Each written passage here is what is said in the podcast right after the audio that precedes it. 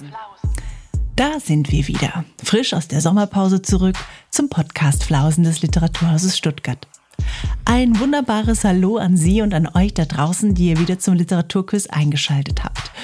Ich, die ich mir hier immer die wildesten Quizfragen ausdenken darf, heiße Caroline Kallis und habe dieses Mal Judith Schalansky ans Mikrofon bekommen, worüber ich wirklich sehr glücklich bin, weil sie jemand ist, der unglaublich beschäftigt ist.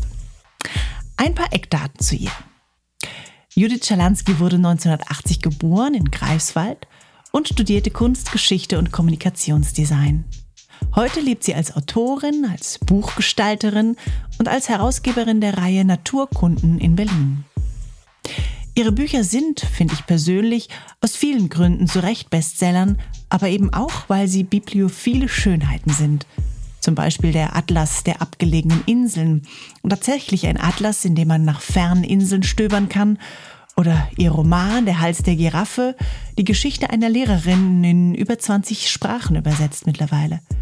Und zuletzt der Erzählungsband Verzeichnis einiger Verluste, über den wir sprechen werden. Und damit ihr wisst, was die gute nächste Dreiviertelstunde passiert, der Ausblick.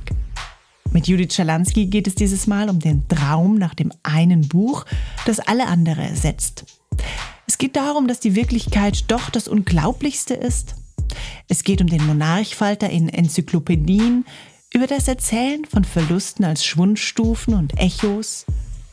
Es geht um die aufzulösende Grenze zwischen Fiktion und Faktion, um die Sammlung alter Schulhefte aus der ersten Klasse, um den Gedanken, vielleicht werde ich doch noch eine andere – das Abwägen zwischen Reinheitsfantasien und Messitum und die bibliophilste aller Fragen, darf man in Bücher hineinschreiben?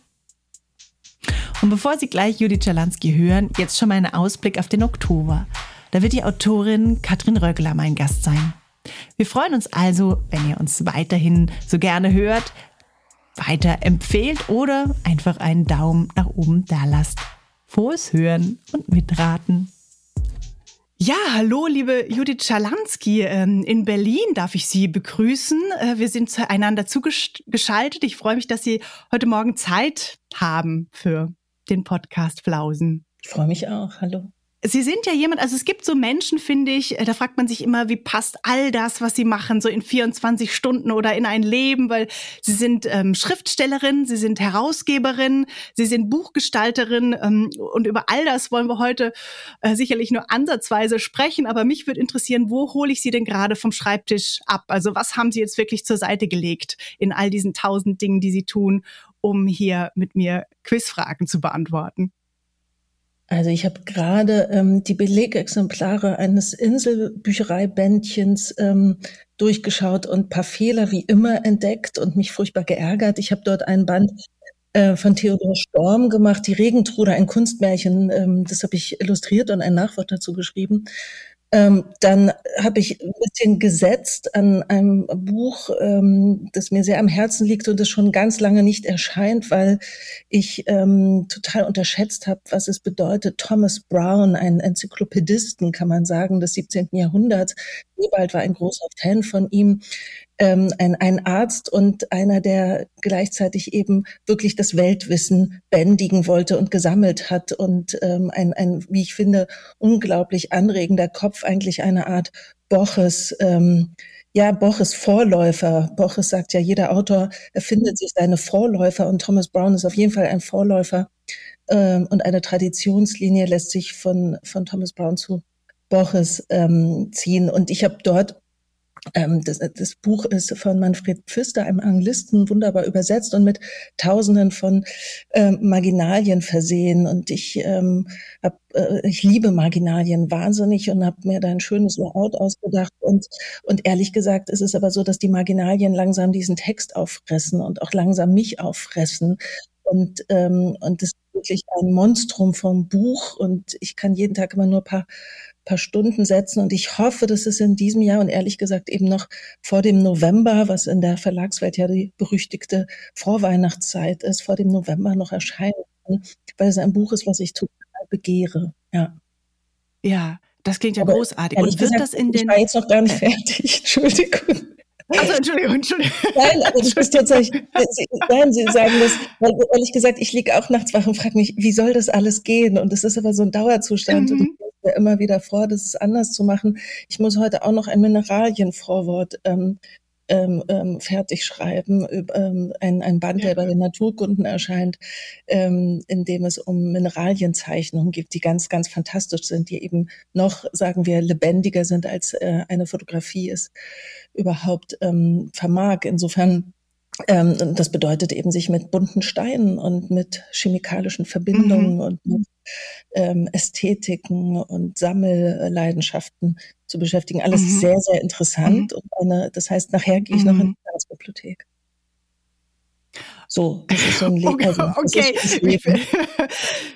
Okay, wow, ne? Da, da, da denke ich gleich, okay, lassen, lassen Sie uns schnell weitermachen, damit Sie wieder an Ihren Schreibtisch zurückkehren können. Aber es, äh, ne, Sie haben schon viele Sachen, die, die äh, angesprochen, über die es heute, glaube ich, auch gehen äh, wird, ne? Wenn es um Enzyklopädien geht, um Sammeln und so weiter. Also das, das sind auf jeden Fall schon mal Themen, die ich auch mit ansprechen wollte. Wir fangen vielleicht einfach mal an mit einer locker flockigen ähm, Frage, weil der Sommer jetzt ja ausklingt und ähm, ähm, irgendwie viele vielleicht noch irgendwie an ihren Urlaub denken und an Fernweh und Sehnsucht in die Fremde. Sie haben, es ist tatsächlich schon eine ganze Weile her, 2009, wie ich erschreckt äh, feststellen musste, weil mir dieses Buch noch so präsent ist.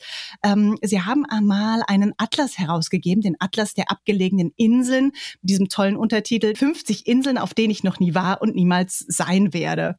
Äh, und das ist 2009 erschienen. Es ist mir irgendwie das so irgendwie an meiner Fensterbank steht äh, und so ein bisschen immer Sehnsucht vermittelt. Äh, äh, aber es hat doch schon einige Jahre auf den Buckel. Und dazu gibt es jetzt eine Quizfrage, liebe Judith Schalansky, äh, nämlich Sie dürfen raten, ob das folgende Zitat äh, von Robert Louis Stevensons Die Schatzinsel ist, in der Übersetzung von Andreas Nohl, oder von Daniel Defoe's Robinson Crusoe, in der Übersetzung von Franz Riederer. Jetzt kommt das Zitat.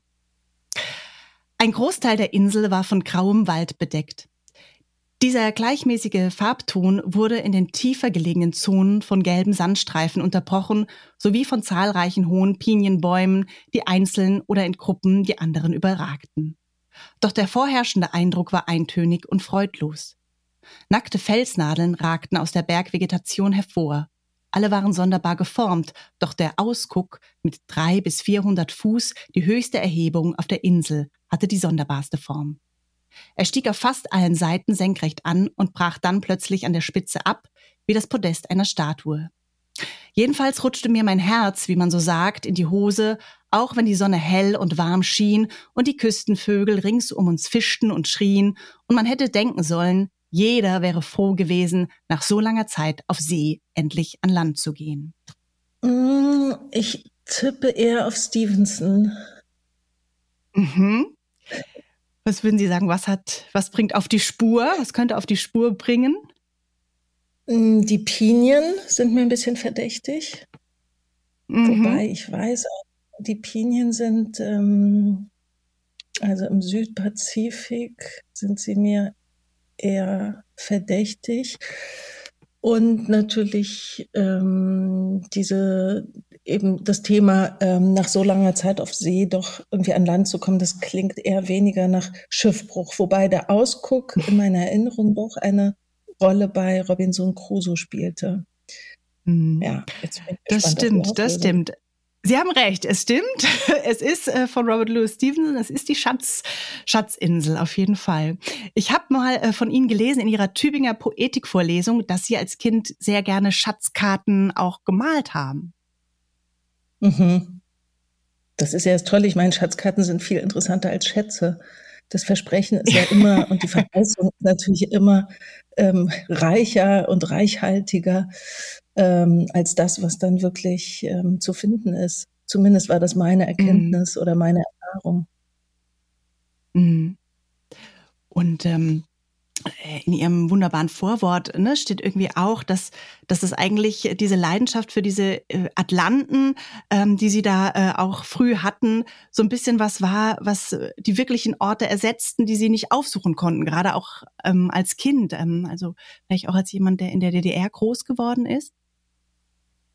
Ja, nun ist man als Kind natürlich eh eher immobil, zumindest ähm, lehrt mich das meine Erfahrung. Man ist ja den Erwachsenen und ihren Bewegungsdrang, ähm, der eben in meinem Fall relativ überschaubar war, ausgeliefert. Aber gleichzeitig ähm, kann man natürlich auch die Erfahrung machen, dass es nicht unbedingt um um, um Kilometeranzahl geht und um, dass der, dass die Exotik sozusagen auch in den Bekannten liefern kann oder dass natürlich der Kosmos eben auch im Bernstein suchen oder Pilze suchen oder Steine sammeln ähm, erfahrbar werden kann. Ähm, Chesterton sagt mal, hat mal gesagt, ähm, das Abenteuer lauert in der Straße, in der man aufgewachsen ist. Und ich gebe ihm da auf jeden Fall recht. Ähm, das ist etwas, was ich, ähm, was ich bis heute denke. Und das, insofern ist mir das bis heute immer etwas befremdlich, wenn Menschen ähm, sehr weit wegfahren, um dann doch die enttäuschende Erfahrung zu machen, dass sie sich selbst mitgenommen haben äh, und dort vielleicht die gleichen Probleme haben wie zu Hause, nur dass sie eben sonnenbeschienen sind oder auf einmal ihre Zehen nicht mehr spüren, weil sie eben so sehr in die Kälte entschwunden sind. Also wobei mir das natürlich als als ähm, äh, wirklich auch als Sehnsuchtsraum möchte ich das überhaupt nicht missen. Die Ferne, die die die Fremdheit und auch die damit verbundene Sehnsucht natürlich mhm. äh, nichts Geringeres als jemand anderes zu werden. Mhm. Und gleichzeitig sind Atlanten ja irgendwie auch einfach so ein ästhetisch wunderbares Gebilde. Ne? Also ähm, es hat ja immer so eine, eine, Abstraktion eigentlich, die da stattfindet, von dem, von Landschaft irgendwie auf, auf ein flaches Papier. Und, und trotzdem hat es, je nachdem, ob man ein Original vielleicht äh, ne, in, vor Augen, in den Händen sogar hat, ähm, äh, oder eben dann im Buch. Aber es ist auch ein, ein wahnsinnig ästhetisch schönes Produkt. Absolut. Ich bin, also ich bin da dann doch sehr konventionell. Am liebsten ist mir eigentlich ehrlich gesagt der der Schweizer Schulatlas aus den 80er Jahren. Der neuere ist nicht mehr so attraktiv, aber natürlich auch ähm, Stielers Weltatlas, also die, die 19. Jahrhundert-Fraktion. Es gibt auch im 20. Jahrhundert sehr schöne, meist sind die dann eben mit Sonderfarben gedruckt und die physikalischen ähm, die physischen, physikalisch in dem Sinne auch, aber die physischen Landkarten sind mir äh, natürlich viel lieber als die, äh, die mit dem geringeren Verfallsdatum, nämlich die politischen. Und ähm, ich gebe Ihnen da absolut recht. Äh, manchmal kann eben eine Karte dann doch einem auch die die Welterfahrung ersetzen und äh, bietet ein ganz eigenes ästhetisches Vergnügen. Also das ist dann doch eine, vielleicht spielt da auch so eine Herrschaftsgeste mit hinein, tatsächlich einen Finger auf der Landkarte zu haben und zumindest ähm, in, im Geiste irgendwo zu sein und diese Namen zu lesen. Letztendlich bin ich ja auch der Meinung, das ist eigentlich ein hochgradig poetisches Projekt, äh, den Erdkörper mit menschlichen Buchstabenfolgen zu übersehen mhm. und zu behaupten, mhm. das hier ist Timbuktu oder eben Berlin. Also das ist ja eigentlich wirklich eine ungeheure Anmaßung. Mhm. mhm. Und wie geht's Ihnen mit, ich nenne es mal, fantastischen Karten. Also es gibt ja tatsächlich auch ähm, erfundene Karten, die dann irgendwie ne, zu, zu Narnia, zu Mittelerde äh, gemacht äh, mhm. werden. Ist das, ist das irgendwie auch was, was Sie spannend finden? Ähm, die, die haben natürlich äh, einen bestimmten Reiz. Ähm, sie sind äh, weil, weil sie genau dieses berühren, ne? dass wir sofort einer, einer, einer Karte glauben. Also wenn wir dann eben die Schatzinsel, das, das berühmte Stevenson-Buch, da gab es ja eine Karte auch im Buch. Und natürlich ist diese Karte, die Karte ist sozusagen auch die Geschichte. Also das ist was ganz Faszinierendes, dass Literatur und Karte dort ähm, in, in eins fallen gewissermaßen. Oder man auch sagen kann, ähm, die Karte ersetzt die Geschichte, weil darin auf eine Weise alles enthalten ist ähm, in, in einem übergeordneten Sinn. Aber es ist gleichzeitig so, dass, dass ich immer der Meinung bin, dass die Wirklichkeit doch das Unglaublichste ist. Also wenn Sie sich mit der Geschichte der Kartografie äh, beschäftigen und sehen, ähm, es gibt ähm, Australien-Karten, die halt in, inmitten des Landes ein, ein See eingezeichnet haben. Oder Kalifornien war lange als ähm, nicht, nicht als Halbinsel, sondern wirklich als Insel eingezeichnet. Und, ähm, und das sind, und sozusagen zu, zu, zu so verborgenen Wissensschichten eigentlich zurückzukommen. Oder auch natürlich, wenn Sie eine alte, eine alte Karte mit den Grenzen des alten Deutschen Reiches sich angucken und den, der, das Wort Auschwitz lesen. Das ist natürlich, macht einen völlig fertig. Und es gibt sozusagen, eine Karte ist halt auch, zeigt auch einen Wissensstand. Und man darf nicht vergessen, ähm, auch unsere Karten, die wir heute als was Gottgegebenes oder zumindest als was allgemein und objektiv Gültiges sehen, die werden natürlich, die sind gewissermaßen schon veraltet in dem Moment, wo Kriege geführt werden, wo Berge abgetragen werden. Und auch sie werden ähm, irgendwann belächelt werden das ist was, was mich immer wieder, also beim Karten kann man das sehr schön sehen. Wenn wir sozusagen heute sehen, die Karte stimmt nicht, dann ist es äußerst, ähm, zeugt es von großer Hybris zu glauben, dass unsere Karten heute äh, niemals verfallen. Mhm. Mhm. Ja, ähm, Sie sagten das, ne? Sie haben dieses Fable für Atlanten, aber eben auch für äh, Enzyklopädien und ähm, so wie Karten äh, immer was Veraltetes sind, sind natürlich auch solche Enzyklopädien immer nur so eine ganz kurze Momentaufnahme. Insofern fand ich spannend, dass Sie äh, mir mal schrieben, Sie haben auch ähm, äh, so ein großes Interesse an veralteter Forschungsliteratur und das führt jetzt zur zweiten Quizfrage schon. Nämlich, ähm, es gibt jetzt ein, ein Zitat von dem ich gerne wissen wollte, ob das aus der Enzyklopädie Britannica ist oder aus diesem Wissenskompendium, sage ich mal. Das heißt, ich sag dir alles. Ähm, das wäre aus dem Jahr 2007, denn das müssen wir immer mit dazu sagen. Also, Schmetterlinge. Vogelfalter. Sie bewohnen tropische Regenwälder und umfassen die größten Schmetterlinge der Welt, begehrte Sammelobjekte selten. Großer Kohlweißling. Die Raupen sind gefürchtete Schädlinge an verschiedenen Kohlarten. Perlmutterfalter, meistens orange mit schwarzen Flecken auf der Oberseite und silbrigen Flecken auf der Unterseite, bewohnen Wälder und offene Flächen in nahezu ganz Europa. Monarchfalter, orange mit schwarzer Zeichnung, unternimmt weite Wanderungen, überwintert in Schwärmen in Mexiko und den südlichen USA. Dickkopffalter, meistens kleine braune oder orangefarbene Schmetterlinge mit pfeilschnellem Flug. Jetzt bin ich gespannt. Also wenn, äh, bei Ich sag dir alles, meinen Sie ähm, äh, die Ausgabe, die Sie jetzt genannt haben und die es genau. sein könnte, wäre von 2007? Genau. Ja. Also ich wusste gar nicht, dass ich sag dir alles bis 2007 aufgelegt wurde. Mhm. Ich dachte schon, dass sie früher aufgehört haben damit. Also ich tippe auf Enzyklopädia Britannica. Nein, das ist tatsächlich, ich sag dir alles. ist ja völlig irre. Okay, dann sind da ältere Wissensschichten noch noch ähm, mumifiziert vorhanden. Ja. Ah, das wäre mal total spannend, diese vielen unterschiedlichen Ausgaben, die es davon gibt, wahrscheinlich so nebeneinander zu, zu legen, weil ich glaube, das hat irgendwie ich bin auch so eine. von diesem Buch. Ich liebe das. Das ist was ja. ganz Unglaubliches. Die neueren, glaube ich, das, was sie haben, muss wahnsinnig mhm. hässlich sein. Ja, ja. ich hatte zwei unterschiedliche Ausgaben. Diese hier besteht tatsächlich aus einer ähm, Bleiwüste, kann man sagen. Also es ist reiner, reiner Text. Und dann gibt es, glaube ich, auch nochmal illustriertere Ausgaben. Also es ist, glaube ich, ähm, ganz, ganz unterschiedlich, ja. Aber das ist natürlich interessant, auch diese Einteilung in Schädling und weite mhm. Wanderung und ähm, Monarchfalter, der halt in Mexiko überwintert. Der Monarchfalter, äh, der Bestand ist so ungeheuer zurückgegangen. Insofern ähm, ist es, ähm, ist es eben auch Wissen, was schon wieder längst veraltet ist. Mhm. Also das mhm. ist dann auch erstaunlich. Mhm, mhm, total. Äh, und äh, aber mit ich sag dir alles hat es auch eine besondere Begebenheit, ne? Also es ist äh, schon schon eine eine Sammlung, ähm, die die sie früh für sich entdeckt haben.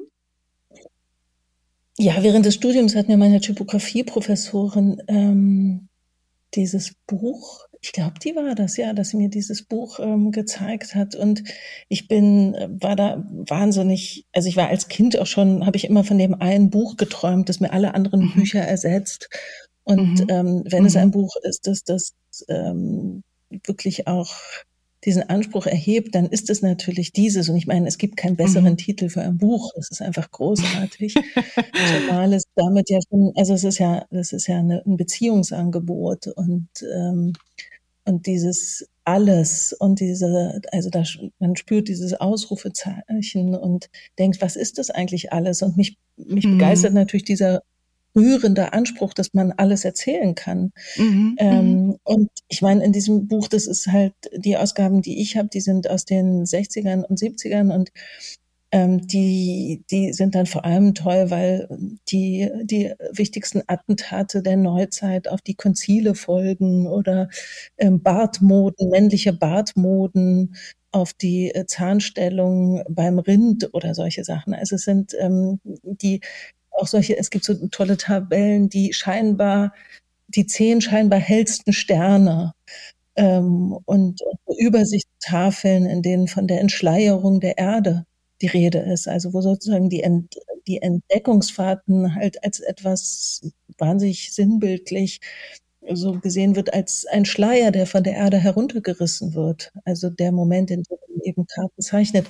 Also ein, wie ich finde, unglaublich poetisches Buch. Und natürlich sind wir heute im Zeitalter von Wikipedia und Konsorten äh, mit ganz anderen Wissensströmen ähm, auch, auch vertraut und möchten diese auf gar keinen Fall missen. Und umso anachronistischer und ähm, rühriger wird eigentlich dieses Projekt und, ähm, und was natürlich auch tief drin ein eurozentrisches und ein koloniales Projekt ist, natürlich, mhm. wie dort mhm. auch die Welt ähm, zerlegt wird. Ich denke bis heute, es ist eigentlich wirklich verrückt ist, dass wir diese Disziplin haben, also in der Vorform als Schulfächer, dass wir halt wirklich glauben, dass das Weltwissen etwas ist, was sich eben einteilen lässt. Und ich bin wirklich auch gespannt, welche welche neuen Schulfächer es irgendwann mhm. geben wird, die mhm. womöglich ähm, kompetenter über Wirklichkeit, mhm. über die Welt, in der wir leben, ähm, irgendwie aus, ja, Auskunft mhm. erteilen oder, mhm. oder wo halt vielleicht dann tatsächlich mehr Zusammenhänge ähm, erläutert werden. Das ist, ich leide ehrlich gesagt sehr darunter, dass die Naturwissenschaften und die sogenannten Geisteswissenschaften, die weichen Wissenschaften so mhm. Getrennt worden sind. Wir mhm. behaupten ja immer, dass das alles interdisziplinär ist und, ähm, und arbeiten dann mit Clustern und Anthropozän-Begriffen und alles Mögliche. Mhm. Aber, aber, aber letztendlich habe ich das Gefühl, steckt es schon sehr tief in uns drin, mhm. das Reich der Zahlen und das Reich der Bilder und Worte. Mhm. Es, äh, ich mache ein bisschen den Bogen zu Ihrem eigenen Schreiben, weil Ihr letzter Band Verzeichnis einiger Verluste hieß der. Das ist, ähm, finde ich auch ganz spannend eigentlich, ähm, was es ähm, sozusagen, wenn man kategorisieren wollte, ähm, wo, wo ich auch gar kein Fan davon bin, aber es changiert so ein bisschen zwischen ähm, Essayistik und Erzählung und es sind tatsächlich einige Verluste sozusagen darin beschrieben und in ihrem schönen Vorwort heißt es auch darin, ne, vielfältig sind die Strategien, Vergangenes festzuhalten und dem Vergessen Einhalt zu gebieten. Und äh, insofern ist auch mein Gefühl irgendwie immer diese, diese Lust am, am vielleicht oder dieses Interesse am Sammeln, am Archivieren, am ähm, äh, festhalten ist auch so eine Möglichkeit oder ein Versuch, irgendwie äh, den Verlusten etwas entgegenzustellen. Kann man das so vielleicht sagen? Als innere Triebfeder in diesem ja, Buch so. Mhm. Absolut, aber ich glaube, dass, also ich bilde mir ein, ähm, dass das ein sehr menschliches Bedürfnis ist, ja. ähm, Verlusterfahrungen in irgendeiner Form zu fassen. Und es gibt halt mhm. eben ganz unterschiedliche Strategien, damit klarzukommen. Es gibt was Spirituelles, was Ritualisiertes, es gibt den Versicherungszugriff, ähm, der halt eine Auflistung der Dinge, die gestohlen oder verbrannt worden sind, also verbr ähm, die verbrannt sind das sind äh, einfach ähm, verschiedene Zugriffe und ich glaube, dass das etwas ist, was, ähm, was das ureigenste, der, den ureigensten Aufgabenbereich der, der Literatur oder der Kultur im weitesten Sinne berührt, ähm, Verlust ähm, zu, zu fassen. Und wir kennen alle, dass, dass Gefühle einen ohnmächtig machen können und dass das Denken einem dann doch manchmal beim Fühlen helfen kann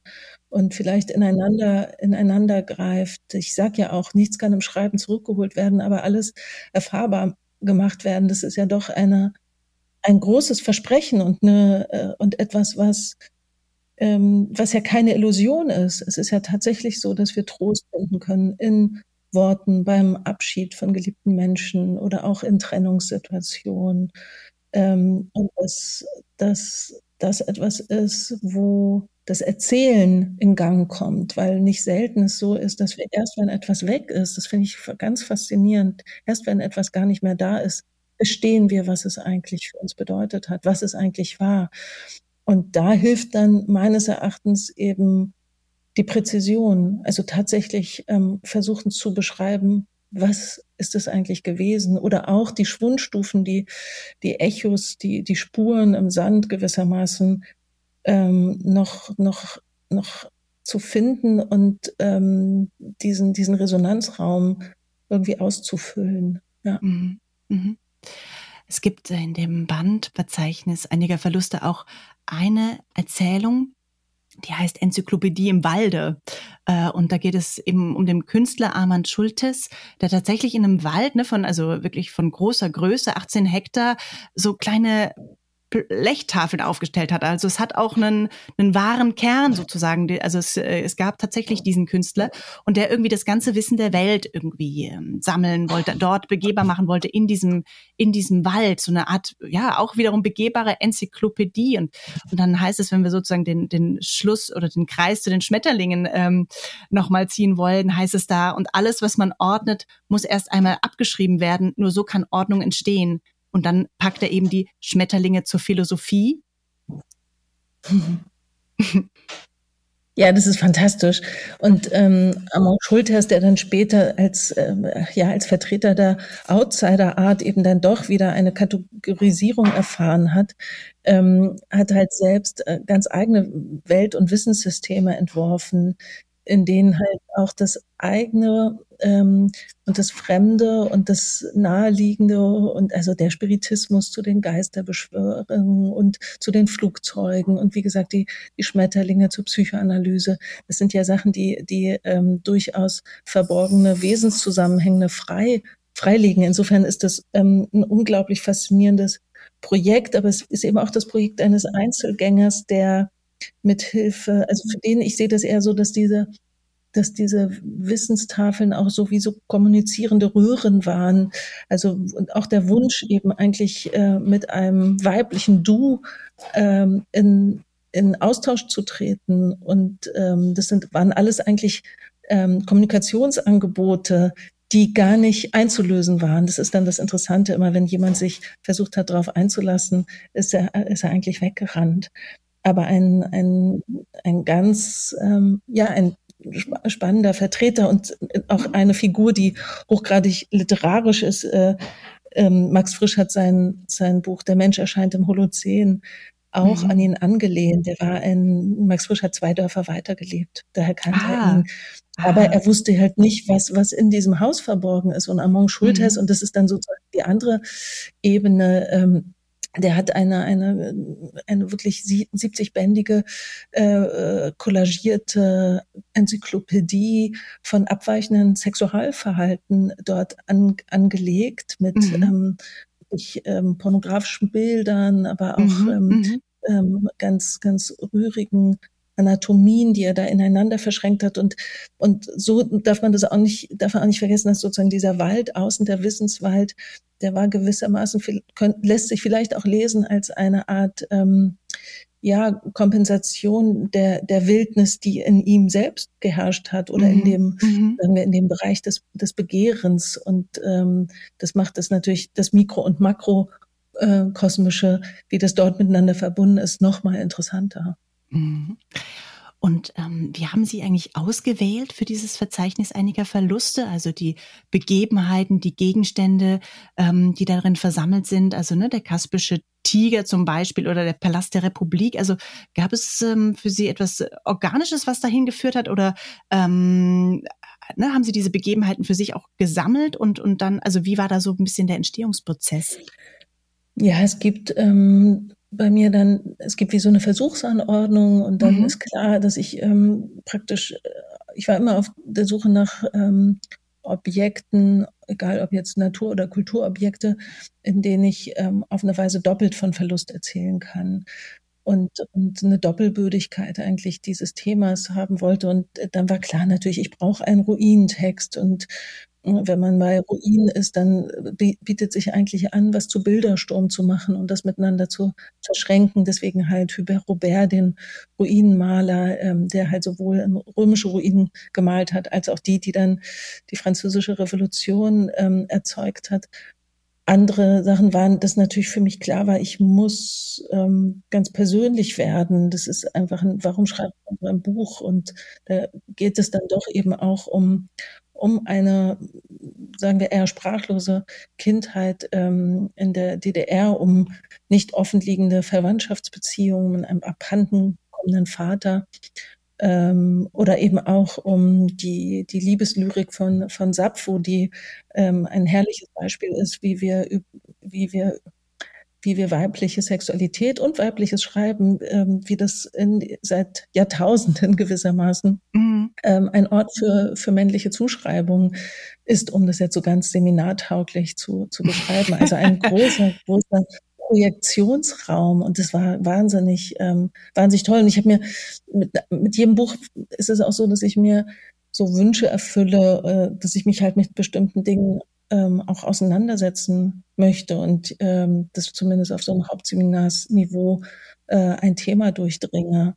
Und dann äh, spielte einfach eine Rolle, okay, wie viel ist zu leisten? Und dann kam ich auf die mir eigentlich zu zu geschichtsträchtige, zu mythologische Zahl zwölf, aber das hatte dann einfach ähm, buchgestalterische, herstellerische Gründe, dass ich damit dann doch gearbeitet habe. Mhm.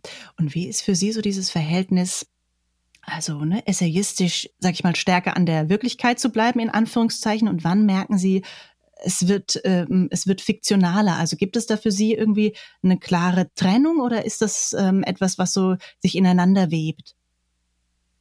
Es ist lustig, dass Sie das sagen, weil natürlich ähm, ich diesen solchen Fragen immer wieder begegne und das so eine mhm. Aufgabenstellung mhm. für mich dann wird und ich diese Trennung gar nicht habe, ja, weil ich, ja. weil ich halt das nie verstanden habe mit Fiction und mhm. Non-Fiction. Ich mhm. habe es wirklich nicht verstanden. Also mhm. der, der Atlas ist ein poetisches Projekt. Ja. Die, die ganzen Begebenheiten dort drin sind recherchiert, aber ob sie stimmen, weiß ich natürlich nicht. Aber ich habe für alles mhm. Quellen und ich könnte für alles Fußnoten ähm, anbringen, aber das würde falsche Signale ähm, senden und, und ähm, dann das Buch in einem Bereich des Sachbuchs ähm, verorten, wo ich es dann nicht sehe. Für mich ist, ist es die Sprache, die entscheidet, ob etwas Literatur ist und nicht der Grad der Fiktionalität, weil das ist nie etwas, was sich in irgendeiner Form ähm, messen lässt. Ich finde es wirklich hochproblematisch. Ähm, es ist, glaube ich, für viele ganz handelsüblich und offenbar offenbar ein eine, eine gute Möglichkeit klarzukommen. Für, für mein Schreiben taugt es gar nicht. Ähm, also dann merke ich auch manche sagen, ja, das ist ja erzählendes Sachbuch, was du machst. Und ich sage, nein, natürlich nicht. ähm, und, und in, dem, ja. in dem Verzeichnis war das aber so, dass es ja auch dazu gehört, das ist eben auch ein, ein Musterbuch des, der verschiedenen Stile dieses Buchs mhm. und eben mhm zu gucken, gut, ich habe immer 16 Seiten, das sind etwa 30.000 Zeichen, das ist eine Art Mittelstrecke. Ich glaube, das sind so 800 mhm. Meter, würde man das übersetzen beim Laufen. ähm, das, ist schon, das ist schon gehörig, also da braucht man schon, schon etwas längeren Atem. Aber ähm, das, ist eine, das ist eine Länge, mit der man ganz unterschiedliche Genres bespielen kann. Also eben den klassischen Essay des Sappho Kapitel ist ein Essay. Es gibt eine, etwas, was ja memoirartig ist. Es gibt einen Nature-Writing-Text. Es gibt einen Science-Fiction-Text, ähm, der, der letzte im Buch. Und, ähm, und so habe ich äh, tatsächlich, oder eine amerikanische Short-Story, der Palast der Republik. Und mit diesen Genres auch, auch zu spielen und gleichzeitig, ähm, auch da eben wegzukommen von, von so einer Vorstellung, ja, ähm, sie müssen doch einen ganz bestimmten Ton haben, einen bestimmten Sound haben. Ähm, ich finde das eben als eine große, also wirklich, das ist eine große Lust, eben jedes Mal auch neu zu überlegen, was könnte hier stimmen, was, was ist, und das ist ehrlich gesagt ein Großteil der, der, der Mühe auch, eben mhm. verschiedene Stile auszuprobieren. Mhm. das, das spürt man den Texten auf jeden Fall an. Ähm, was mich noch interessieren würde, bevor wir zur nächsten Quizfrage übergehen. Also ich bin, wie soll ich sagen, mich interessiert total ähm, das Sammeln. Ich habe da tatsächlich auch so an der Uni meine Abschlussarbeit drüber gesch geschrieben und ich finde es mhm. ein unglaublich spannendes Thema. Und ähm, so wie ich sie aus der Ferne ähm, kenne und ihre Texte kenne, würde ich ähm, denken, dass sie auch privat sozusagen eine Sammlerin sind, weil mein Gefühl ist immer, es gibt entweder Menschen, die, die sammeln, die horten die Dinge oder Menschen, die sind so ganz puristisch irgendwie. Und, und ähm, mein Gefühl wäre, sie, sie sind eine Sammlerin. Stimmt das? Und wenn ja, was, was, was sammeln sie? Ja, ich bin natürlich leider eine Sammlerin, aber ich bin immer eine Sammlerin, die gerne eine Puristin wäre. Ah. Und, ähm, und, und das ist, kann man sich natürlich nicht anders als tragisch vorstellen. Das ja. heißt, ähm, ich, ich, ich bin in, ich kenne sozusagen auch bilderstürmerische Zeiten äh, mhm. bei mir, das, den Wunsch dann tatsächlich auch sich von bestimmten Dingen loszu, loszusagen. Aber ich bin gleichzeitig zum Beispiel begeistert, dass ich noch, ich habe gerade meine Schul, äh, Schulhefte aus der ersten Klasse mhm. rausgesucht, mhm. ähm, um sie meiner Tochter zu zeigen. Mhm. Und dann bin ich schon sehr froh, dass ich die habe. Und ich bilde mir dann natürlich auch immer ein, dass mein Beruf mir einen Vorwand gibt, ähm, all diese Dinge aufzuheben und zu sagen, das ist halt Archiv und das ist, das brauche ich halt. Ähm, und insofern gibt es halt auch zu jedem Buch eine Art Material Materialkiste mhm. und ähm, durchaus ein, ein starkes, ähm, ja, eine starke Bewusst, ein starkes Bewusstsein für den, für diesen museal, musealen Aspekt, mhm. den das eigene mhm. Schreiben eben auch hat. Und mhm. äh, der, es gibt eben auch eine Freude daran, dass, ähm, dass es Artefakte sind, die dann zu bestimmten Büchern dazugehören. Mhm. Kleine Matrosen mhm. oder ich mhm. also lauter Krimskrams. Also wirklich, mhm. vielleicht bin ich da auch nicht über das Kindesalter hinausgewachsen. ähm, schlepp halt immer dieses ganze Zeug in die Höhle und wundere mich dann, dass ich nicht mehr treten kann. Es ist, ähm, ich, ich hätte gerne einen Ort, wo ich das sozusagen so auslagern könnte. Mhm. Also deswegen kann ich auch nicht zu Hause schreiben, weil natürlich dieses ganze mhm. Zeug mich, was jetzt auch nicht eben was gestapelt ist oder so. Es gibt ja auch Menschen, die das dann alles hübsch drapieren und wo das dann auch so ansehnlich und irgendwie kuratiert ist. Das ist bei mir leider nicht so, sondern es sieht alles eher Projekt- und Lagerraumartig aus. Aber das ist auch der Grund, warum ich zu Hause nicht schreibe. Also das ist eigentlich nicht möglich. Dazu muss ich dann eben in die Bibliothek flüchten, wo ich mich, oh Wunder, an einen leeren Schreibtisch setzen kann. Das ist doch das Schönste, was es gibt. das ist toll, ja. Ja, Sammlungen brauchen Raum. Das, das ist ähm, einer der vielen tragischen Punkte beim Sammeln.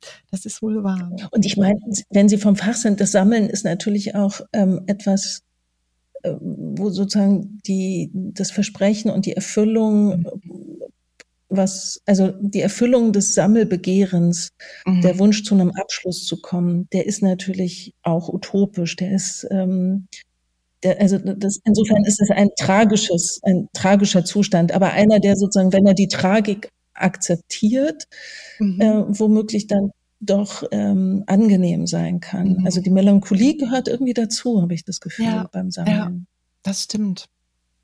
Das, ähm, ja, das ist schön. Ist ja auch schrecklich, den ganzen Tand mit sich herumzuschleppen.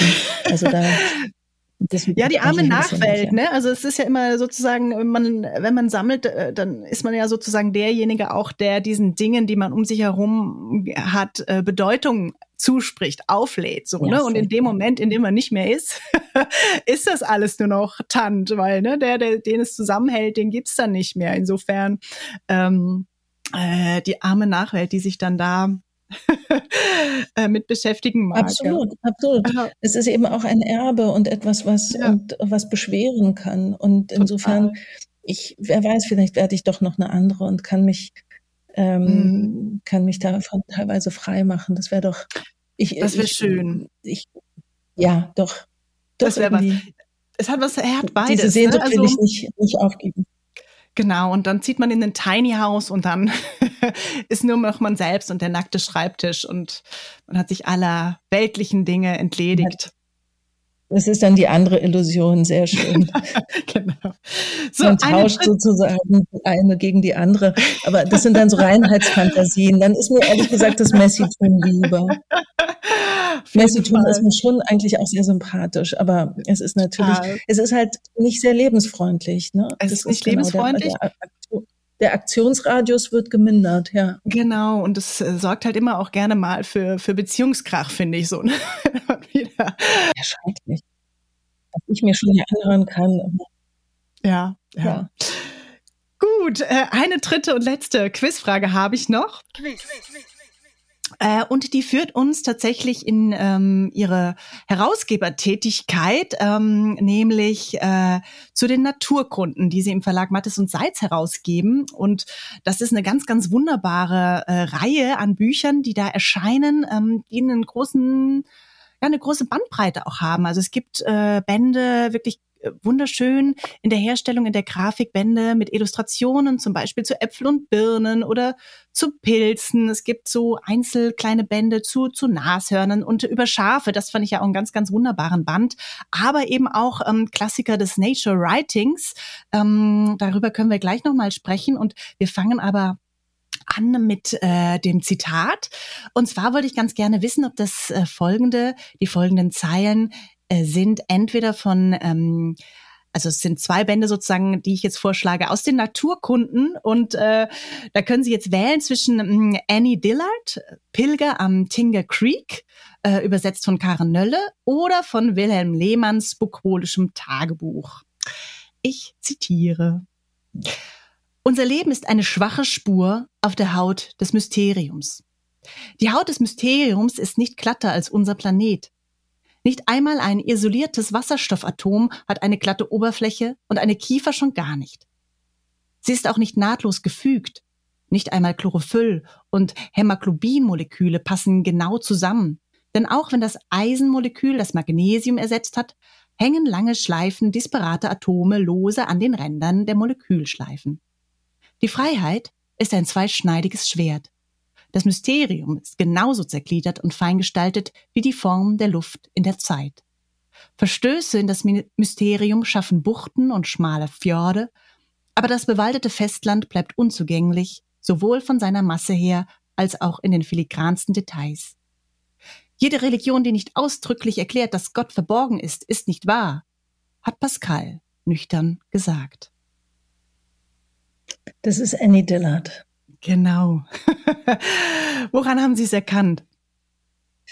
Ja, dieses, ähm, also diese Annie Dillard hat wirklich was Unverwechselbares und ähm, sie haben jetzt da zwei Bücher ähm, sozusagen aufgerufen im Geist, die mir besonders nah sind. Ähm, also auch das Wilhelm Lehmann Buch ist ein fantastisch, ein, ein fantastischer Autor, der wirklich ähm, es schafft, die norddeutsche Landschaft nachzuzeichnen. Aber bei Annie Dillard kommt noch was anderes hinzu. Es gibt nämlich tatsächlich da etwas, ein, ein Abarbeiten am Mysterium und an dem, was, was die Schöpfung eben auch ist. Und zwar mit einer Art von Unerbittlichkeit und einem Blick, der eben nicht religiös verbrämt ist, sondern der ähm, naturwissenschaftlich präzise ist. Und die hat halt auch diesen, diesen Anspruch oder diesen Wunsch, diese Wissbegierde, alles ähm, zu ergründen und tatsächlich die, die in der Schöpfung verborgenen Muster sozusagen ähm, äh, erfahrbar zu machen. Ein, eine unglaubliche Autorin, die ich sehr bewundere. Und ähm, das Pil äh, dieses Buch Pilger am Tinker Creek ist etwas, was ich zum Beispiel, ähm, kann ich nur seitenweise lesen, weil mir dann immer der Atem stockt und ich völlig erledigt bin von der Intensität der, der Empfindung, aber auch der Gedankenschärfe. Und noch dazu, dass sie das mit ähm, ähm, Mitte, Ende 20 geschrieben hat. Das mhm. macht einen mhm. natürlich noch mehr dann als Mensch über 40. Total, das ist ja ein wahnsinnig dichter und, und auch wahnsinnig poetischer Text. Und es ist ja, ja, es gibt ja mittlerweile diesen Begriff, oder, oder ich sag mal so, er ist ins Deutsche jetzt gewandelt, dieser Begriff des Nature, Nature Writings. Ähm, und das finde ich hier so aufs Schönste eigentlich gezeigt, was das äh, bedeutet oder was das sein kann. Also eben nicht nur Naturgedicht oder Beschreibung von Natur, sondern tatsächlich ähm, eine Dichte und, und, und eine Fluidität, ne? also dass man von der Beobachtung in die äh, Betrachtung, ins Philosophische, in mhm. wieder die Betrachtung geht und da ähm, solche äh, ja ähm, Ebenen aufmacht, die so miteinander äh, agieren, ja. Absolut, absolut. Und deswegen ist es, ähm, also ist auch der Begriff für Annie Dillard eigentlich ein bisschen irreführend, weil es sozusagen mhm. um viel, viel mehr geht. Aber in, insofern ähm, finde ich es gleichzeitig äh, so wichtig, sie da, da in diesem Kontext zu nennen, um eben zu zeigen, wie weit und umfassend ähm, wir, wir eben Naturerfahrungen auch begreifen können. Mhm. Und dass das eben, also wir kennen es ja landläufig nur eben als Entdeckungsliteratur, also wenn Camisse mhm. oder Humboldt irgendwo hinfahren und die Berge beschreiben mhm. und ähm, äh, die sogenannten Eingeborenen und ähm, aber auch die, die, die Tiere oder so, dann ist es natürlich eben der Blick auf das, auf das Fremde, was, was mit der auch mit durchaus literarischer Sprache eben auch wieder äh, beschrieben und auf gewissermaßen auch einverleibt wird in einen Wissensdiskurs, der eben dann zu den vollen Naturkundemuseen äh, geführt hat, in denen bis heute halt Kisten aus dem 19. Jahrhundert, in Berlin ist das so noch, noch nicht ausgepackt sind.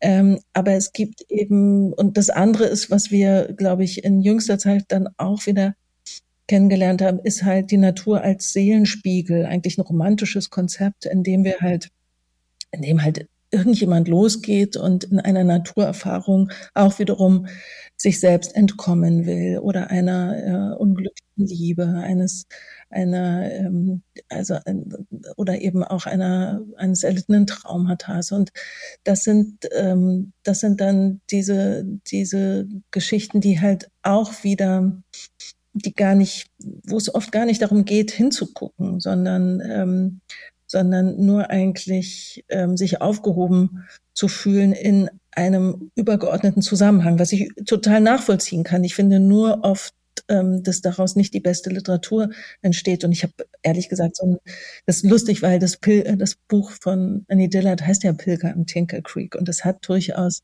da geht es durchaus auf eine Pil um eine Pilgerschaft.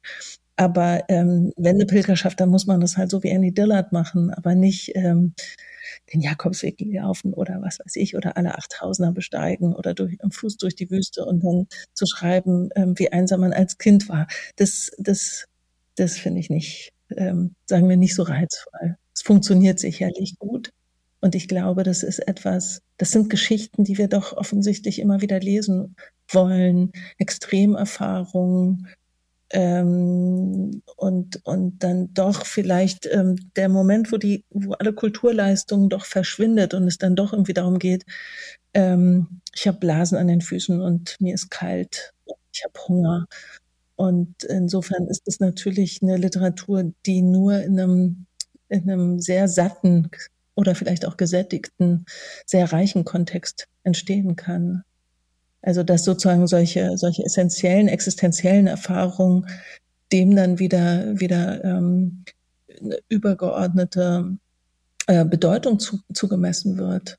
Das ist natürlich da leider die Voraussetzung und der Kontext, den man eben nicht vergessen kann. Und da bleibt immer noch etwas von dem alten ähm, männlichen weißen Entdecker, der mhm. halt äh, in die mhm. Fremde auszieht, um sie, um sie nach Hause um sie zu filetieren und nach Hause zu mhm. nehmen. Mhm. Das, das ist etwas, was wir, ich, was auch ich immer noch habe. Ich meine, ich liebe leider auch Robinson Crusoe, mhm. aber es, ähm, es ist natürlich, es, also das sind die Narrationen, die wir haben und das sind mhm. die, aber man kann sie sozusagen, glaube ich, lieben und gleichzeitig verstehen, was daran vielleicht ja. problematisch ist. Ja, ja.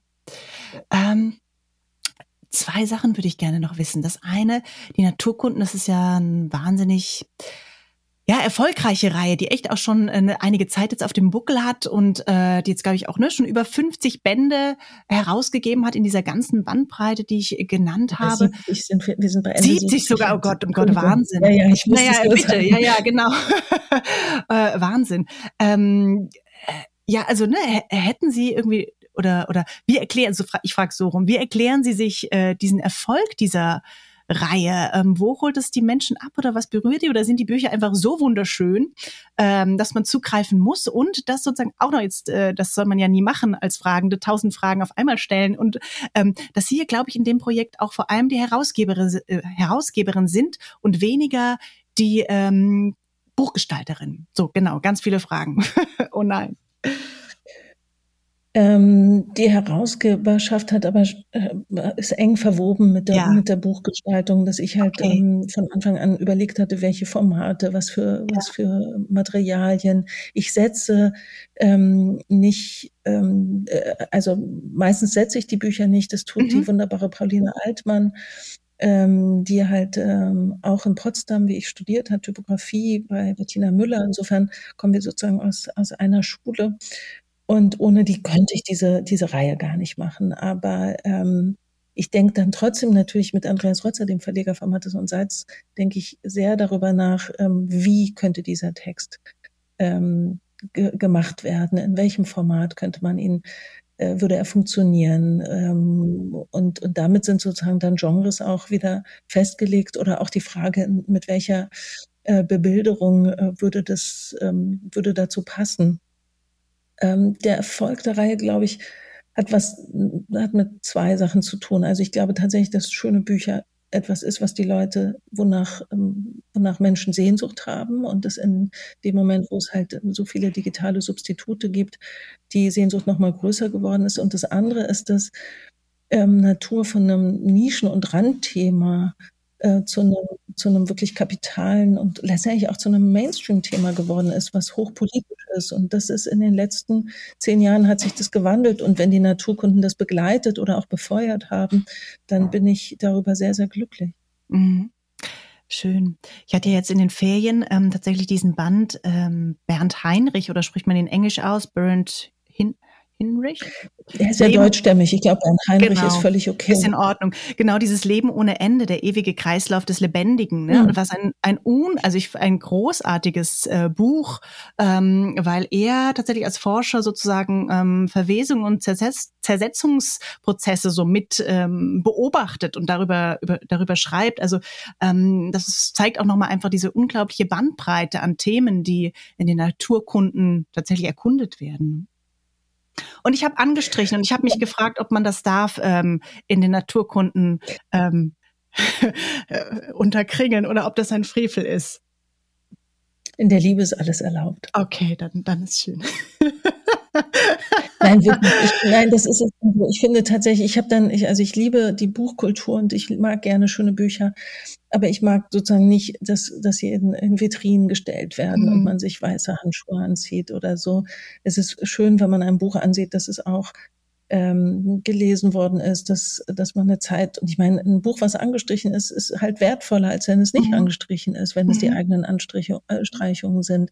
Mhm. Das ist etwas, ähm, das gibt einem ja wahnsinnig viel. Und mhm. dieses, dieses Buch ist halt toll, weil es tatsächlich das, ähm, das Großartige daran ist, dass er es wirklich eben ernst nimmt. Was bedeutet eigentlich weiterzuleben? Welche mhm. Möglichkeiten gibt es und was passiert? Das ist ja eine ungeheuer, ein ungeheures Thema. Was passiert ja. eigentlich, wenn wir in der ja. Erde verwesen? Und welches Recht, ich finde auch, das ist wieder ein politisches Thema, welches Recht haben wir uns eigentlich den, den ähm, ja, ökologischen Verwertungsketten zum Beispiel durch Verbrennung zu entziehen. Ja, es ist nicht, ja. es ist nicht ähm, viel sinnvoller, wenigstens das dann noch herzugeben. Wobei es dann ganz interessante Fälle gibt, eben, dass wir dadurch, dass wir so viele Konservierungen Stoffe schon in unserem Leben zu uns genommen haben, dann teilweise die Leichen nicht mehr richtig verwesen. Also mhm. das ist genau, das klingt jetzt sehr weird, aber er macht das, ja. ähm, finde ich, auf eine Weise, dass das alles sehr nachvollziehbar ist Total. und ähm, auch der, der Wunsch eben vielleicht von Raben äh, vertilgt zu werden, etwas ist, was äh, für für diesen Naturforscher und Vogelliebhaber doch durchaus angemessen wäre. Also das ist eigentlich toll, weil wir sozusagen nicht nur in unserem Leben ne, auch eine Verantwortung äh, gegenüber der Naturzusammenhänge haben, sondern erst recht auch im Tod. Das ja. finde ich total faszinierend. Ja, es war wirklich ein faszinierendes Buch, nicht auf einer Insel, aber immerhin Strandlektüre. Es hatte auch etwas gegensätzlich, das, das war wunderbar. Und meine letzte Frage. von den Würmern und den, ja. die Möwe, die, die, die den Krebs zerhackt und nein. Aber ja. ähm, meine letzte Frage an Sie, Judith Schalansky, wäre, ne, wir haben jetzt irgendwie so viel erfahren, was Sie alles machen. Und mein Gedanke ist auch immer, wenn man so viele Dinge tut, das eigene Schreiben ist immer das, was so nach hinten rückt. So, ne? Ne, entweder in die, in die Nächte oder auf den Freitag oder an den Ende des Monats, wenn man wieder was abgegeben hat. Ähm, wie ist es bei Ihnen? Gibt es äh, Platz zum eigenen Schreiben ähm, oder äh, ist das in Ordnung, wenn das in all diese anderen Dinge auch mit eingeht, weil das ja so schwer zu trennen ist?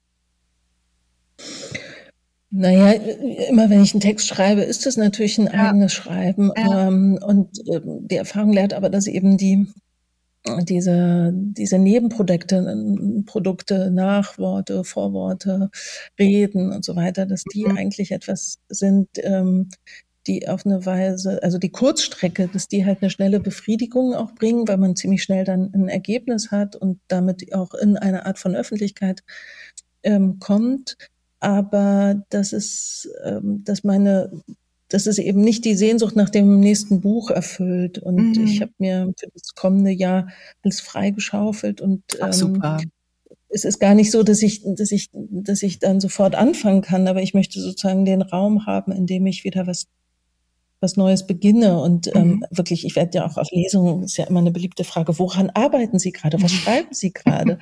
und ähm, das ist aber bei mir so, und das ist auch was Schönes, dass die Bücher dann, dann auch ähm, erstmal eine Weile wirklich in der Welt sind und auch das Verzeichnis ist das völlig verrückt ist, in, in mehr als 20 Sprachen übersetzt. Und das heißt, Toll. ich bin mit dem letzten Buch noch total verbunden. Mhm. Und ähm, da ich ja auch immer dann mit überlege, welches Cover können jetzt die Norweger nehmen und ähm, mhm. soll ich für die Italiener noch ein, ein alternatives Papier vorschlagen, dann bin ich halt sozusagen dann doch, doch sehr konkret äh, mit diesen Ausgaben auch, auch verbunden. Das ist zeitraubend, aber das bedeutet auch, ähm, weiß nicht, noch ganz, für mich ist das Buch noch nicht alt. Und mhm. das ist, und so ist es ja in anderen Ländern, ist es eben, erscheint es gerade. Ja, erst. ja, toll. Ja, dann vielen herzlichen Dank. Äh, liebe Judith Schalansky, für Rede und Antwort, fürs Mitmachen beim Quiz und äh, fürs äh, Hinführen und Einführen in all das, was Sie, was Sie tun. Und ähm, ja, dann wieder frisch an den Schreibtisch. und liebe Grüße nach Berlin. Tschüss. Vielen Dank, vielen Dank für das schöne Gespräch.